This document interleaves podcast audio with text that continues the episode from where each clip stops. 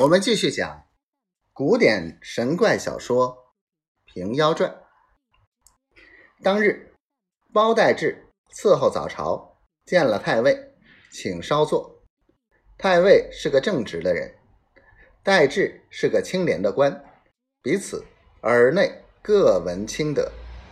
虽然太尉是个中贵官，心里喜欢这包代志，包代志亦喜欢这。王太尉两个人在格子里坐下。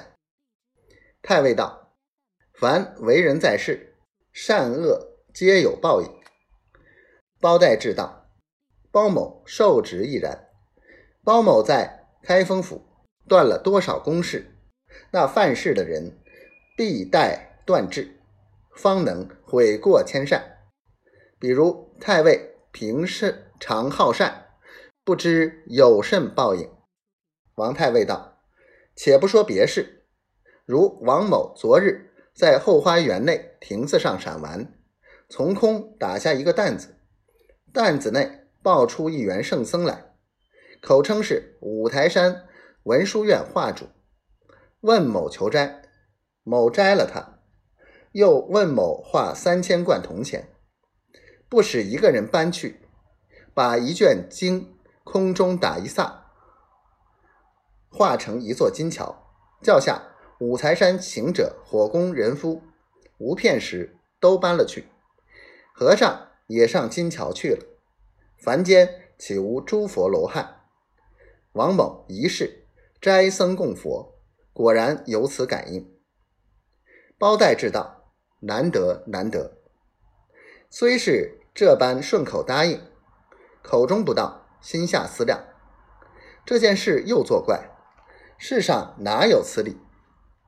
渐渐天已晓，文武皆入内，朝罢，百官各自回了衙门。包代志回府，不来打断公事，问当日听差应卜仁义是谁？